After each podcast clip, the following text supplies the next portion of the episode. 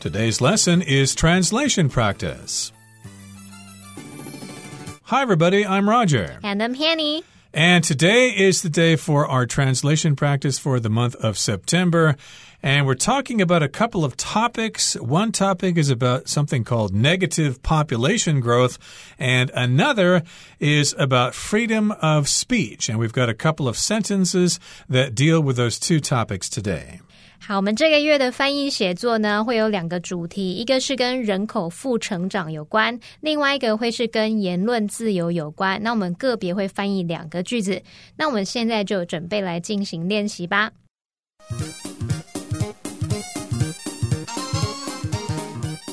好，那我们第一个主题是跟人口负成长有关。那么第一个要翻译的句子是：人口负成长会给一个国家带来许多挑战，包括经济、社会和文化问题。好，那来看几个翻译诀窍。首先呢，这个句子它的主词是人口负成长。那么动词是带来，那要表达说包括经济社会和文化问题，我们其实可以用 including 加上名词这样去表达就可以了，或者是呢用非限定用法的关系子句，我们用 which 去代指前面提到的挑战，然后用 which include 点点点点点去引出这些经济社会文化的问题。那注意，因为是非限定用法，我们是在做补充说明，所以 which 的前面要加逗号。好，那因为这个句子是在陈述事实，所以我们用现在简单式。接着就请 Roger 老师帮我们讲解第一个重点。Okay, here's point A something called negative population growth. So, negative just means going down as opposed to going up. We're having fewer and fewer people in the world. Population, of course, just refers to how many people there are in a given place. Like, what's the population of Kaohsiung, for example? And growth, of course, just refers to how something is growing, how it's increasing in size or number. So negative population growth just means we're having fewer and fewer babies and more and more old people. 好，那第一个重点我们是要表达人口负成长，可以说 negative population growth。那么人口成长，我们就直接把它翻译成 population growth。这个 population 啊，它就是人口或是全体人民的意思。它这个字也可以来指说某个地区某一种动物的总数哦。那再来，我们用负成长的话，用到 negative 去描述 negative，它本来可以指负面的、消极的或是否定的，在这边是指负的小于。零的，那相对的负的的相反是正的，我们就可以用 positive 去描述喽。好，那我们接着来看下一个重点。And here's point B to bring numerous or many or multiple challenges to somebody or something. Okay, so a challenge, of course, is something that is difficult to do, but it's probably necessary. And we're using the verb to bring, which means it causes us to have this thing. It uh, causes lots of challenges for us because of this negative population growth. It brings lots of trouble or it brings lots of challenges. It uh, gives us something to do, and we have to do these things or else we're going to be in big trouble. 好，第二个重点是表达给什么什么带来许多挑战。好，那我们先讲一下挑战，就用 challenge 这个字就可以了，它是可数名词。那我们说许多，我们可以用到 numerous 或者是 many 或是 multiple 等等来描述是许多的。这个 multiple 它就可以形容多个的或是多种的。好，再来我们要表达给什么什么带来什么什么。好，那我们可以用 bring 点点点 to somebody or something 来表达给某人。或某事物带来什么？那你也可以直接在 bring 的后面呢，先接人或事物，然后之后再接带来的东西。所以呢，给什么带来许多挑战，你就可以说 bring numerous challenges, many challenges, multiple challenges to somebody or something，这样就可以了。好，那我们来看下一个重点。And here's point C. We've got economic, social, and cultural problems or issues. Okay, so economic has to do with the economy of a society or with a country, the exchange of goods and services and the money and all that stuff. Social just has to do with society, and cultural has to do with culture. And indeed, negative population growth is bringing about lots of challenges regarding economic, social, and cultural problems or cultural issues, which we need to take into consideration. Negative population growth will affect all of these things. 好，下一个重点是要翻译经济社会和文化问题。那我们先看经济，就是 economic，然后社会的是 social，cultural 是文化的。那讲到问题，你可能会直接把它想成是 problems。其实你也还可以用另外一个字叫做 issue，issue 它可以指问题、议题，可能是重要或是争论的问题。这样好，那这边我们也补充一下跟经济相关的词性。我们刚刚说 economic，它可以形容经济的、经济上的、经济学的。那我们现在如果在后面加上 a l 变成 economical，则是形容节约的、省钱的或是经济实惠的。所以同学们要特别注意 economic 和 economical 这两个形容词的差异哦。好，那现在看完相关的重点，可以请 Roger 老师帮我们翻译这个句子了。And here is the full sentence. Negative population growth brings numerous challenges to a country, including economic, social, and cultural problems. 好，那我们接着要进入翻译的第二个句子是：各国政府需要谨慎制定政策来处理这些问题和降低人口减少的负面影响。那这个句子的主词是各国政府，动词是需要。那因为是在描述事实，我们时态用现在简单式。那接着就请 Roger 老师帮我们讲解第一个重点。And here's point A carefully formulate or make policies. So here, formulate just means to establish, to set up, to organize. And in this case, we're talking about formulating policies or making policies. A policy is just a general idea of what a government wants to do or what a company wants to do. It's our policy to do this, it's our idea, it's our goal. And indeed, they need to carefully formulate policies to tackle these particular problems. 好，我们来看第一个要翻译的是谨慎制定政策。 好，那先说 carefully，它就可以描述小心地、谨慎地。那么制定政策，政策是 policy，我们可以简单的用 make policies 就可以表达制定政策。那除了 make，你还可以用另外一个动词叫 formulate，它表示制定、规划或是构想。那这个动词呢，后面常常会搭配 plan 计划、policy 政策、legislation 法律。strategy 策略等等的名词，所以我们就用 carefully formulate policies，这样也可以表达谨慎制定政策。那我们接着请 Roger 老师告诉我们下一个重点。Here's point B: to address or tackle issues to deal or cope with issues. Issues, of course, are problems, things we need to take into consideration. And we got some verbs that we can use with this. You can address issues, you can tackle issues, or you can deal or cope with those issues. To address just means to handle something, and to tackle means to address something or basically handle something that probably is a little difficult. And these other words are pretty much the same thing in meaning to deal with a problem, to deal with an issue issue, it's confronting you, you need to do something about it, and you also need to cope with those issues. To cope with something means to deal with a situation, especially if it's kind of difficult. 好，我们来看怎么表达处理问题。那我们可以用到 address 或是 tackle 来表达处理。好，那注意一下 address，我们一般会想到是地址嘛。那这个单字当动词，它可以表达处理、应对或是应付。好，那刚刚还讲到 tackle，tackle 当动词可以指说 像橄榄球当中在阻截的时候，情报然后摔倒对方持球的队员，或者是足球里面的阻截。那不过这个动词也可以指去着手处理、应付。再来呢？还可以用到片语动词 deal with 和 cope with，都可以表达处理的意思，所以我们就可以后面再接 issues 来表达处理问题。这样好，那我们来看下一个重点。And here's point C: population decline. Population just refers to how many people there are in a given area. Like for example, the population of my hometown is only seven thousand people. And here, decline just means a reduction in the amount or number of something.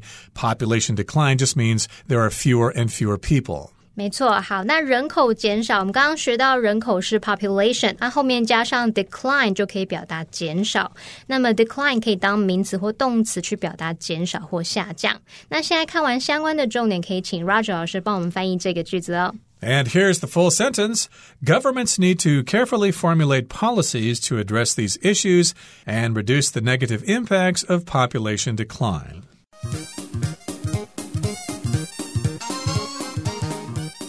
好，那我们接着要进入第二部分，是关于言论自由。那第三个要翻译的句子是：言论自由使个人能够公开表达自己的信仰，而不必担心受到审查或惩罚。好，那来看几个翻译诀窍。首先，它的主词是言论自由。那么我们可以把它翻译成 freedom of speech 就可以了。那么动词是使能够。那因为是在陈述事实，所以时态用现在简单式。我们接着要请 Roger 老师帮我们讲解第一个重点。And here's point A to openly express one's beliefs or to openly voice one's beliefs or opinions. Okay, so of course, if you do something openly, you do it without restrictions, without obstacles.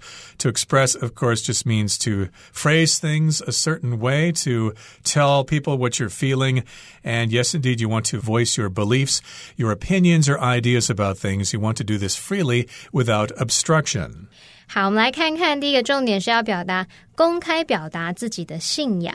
那我们先说 openly 可以表达公开的或是坦诚的。那么表达呢，你可以用到动词 express 或者是 voice 去表达。我们知道 voice 可以指声音嘛，那它当动词就有那种表达、发表的意思。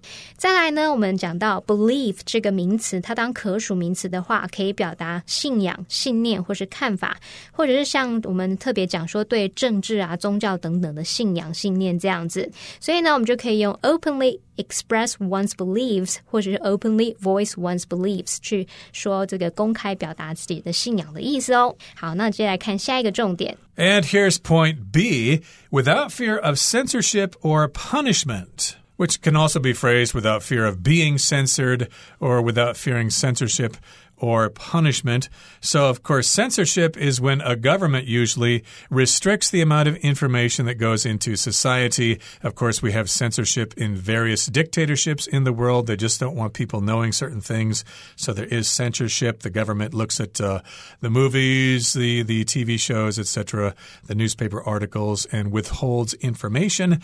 And of course, sometimes people get punished. People are fear of punishment, or they have fear of punishment because they say things that the government doesn't want you to say. 好，我们来看下一个重点是要翻译不必担心受到审查或惩罚。好，那先看到不必担心，我们要怎么翻译呢？你可以用 without fear of 加上名词或动名词，这时候 fear 它是当名词。好，那你也可以用到 without fearing。 再加名词，那这时候这个 fear 是当动词，只是放在 without 后面变成 fearing。好，那现在我们知道这个不必担心要怎么翻译了。再来就是后面这个受到审查或惩罚怎么说呢？这比较难一点。这个 censorship or punishment 就可以表达受到审查或惩罚。那你也可以用 being censored or punished。这时候呢，我们是用动词的方式，然后用被动语态。那么 censor 当动词，它就有审查检。查的意思，而它的名词 censorship 就表示审查或是审查制度，所以整个结合在一起呢，你可以说 without fear of censorship or punishment，或是 without fear of being censored or punished。还有用到我们刚刚说 without fearing 加名词的话，那就是 without fearing censorship or punishment，这样都可以。好，那我们现在已经看完相关的重点，可以请 Roger 老师帮我们翻译整个句子哦。And here's the whole sentence Freedom of speech enables individuals to openly express their beliefs without fear of censorship or punishment. 好，那我们接着来看第四个要翻译的句子是：然而， 重要的是要知道，拥有言论自由，并非允许你随意散播有害或仇恨的言论。好，那么这边的翻译重点是，你要表达重要的是怎么样怎么样，其实就是表达说做某事是很重要的，你就可以用 It's important。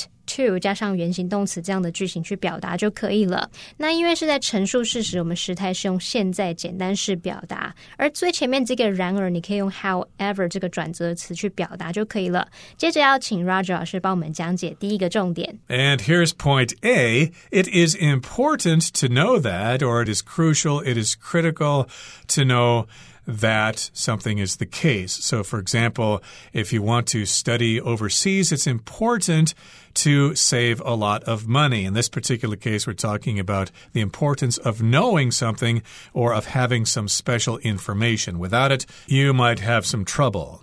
好，那我们来看第一个重点是要翻译，重要的是要知道点点点。我们刚刚有提到，it's important to 加原形动词的句型，所以你就可以用 It is important to know that 点点点点点去翻译。那么 important 也可以换成其他形容词，像 crucial 或是 critical 都可以表达至关重要的、关键性的，可以表达非常重要的。还有像 vital 也是表达非常重要的。好，那我们接着来看下一个重点。 Here's point B to give somebody permission to verb or permit somebody to verb or allow somebody to verb. So here we've got the word permission. That just means you're allowed to do something, especially given this permission by somebody in charge or somebody who has the power to do so. If you're in school, you need permission to go to the bathroom during class time. And here we've got the verb form to permit somebody to do something. And that's the verb here. You may be permitted to go to the bathroom during class time, or you may be allowed to do something like you'll be allowed to use the restroom during class time. 好，那我们来看第二个要翻译的是允许某人做某事，允许某人怎么样怎么样。我们可以用 give somebody permission to do something 这样。那么 permission 它当不可数名词，是指允许、许可。Give somebody permission to do something 就可以表达允许某人做某事。好，那我们也补充一个动词是 grant，G R A N T，grant 可以表达授予、准予或是同意。所以如果我们听到 grant somebody permission，就可以以表达向某人授予许可，也就是批准的那种意思喽。好，那再回到刚刚我们说 give somebody permission to do something，那你也可以用 permission 的动词 permit 去表达，所以那就是 permit somebody to do something，或者是也可以用动词 allow allow somebody to do something，都可以表达允许某人做某事。好，那我们接着来看下一个重点。And here's point C at will or freely. So at will just means you can do it and you don't need to wait for permission. And that's what freely means. You can freely voice your opinions in an open society. You cannot do that in closed societies or dictatorships. You cannot freely express yourself. And again, at will just means to do it as you feel. So, for example, you often hear this in movies about war. Sometimes the uh, commander will say, Fire at will. Go ahead and start shooting your weapons and shoot them whenever you want to. 好，那我们来看到下一个重点是表达随意，我们可以用到 at will 或者是 freely。好，来看到 will 当名词的时候，它可以指意愿、心愿。 那么 at will 就是表达随心所欲的、任意的那种意思。那 at will 常常会接在动词后面，像 come and go at will 也可以就是表达你随心所欲，你想来就来，想走就走，来去自如这样子。好，那我们接着来看下一个重点。 And here's point D spread harmful or hateful remarks. A remark is something you say, it's a comment that you make about something. And if you spread remarks, well, they go throughout society. And in this particular case, you don't want to spread harmful remarks or you don't want to spread hateful remarks. You don't want to say bad things or things that hurt people's feelings or might cause problems in society.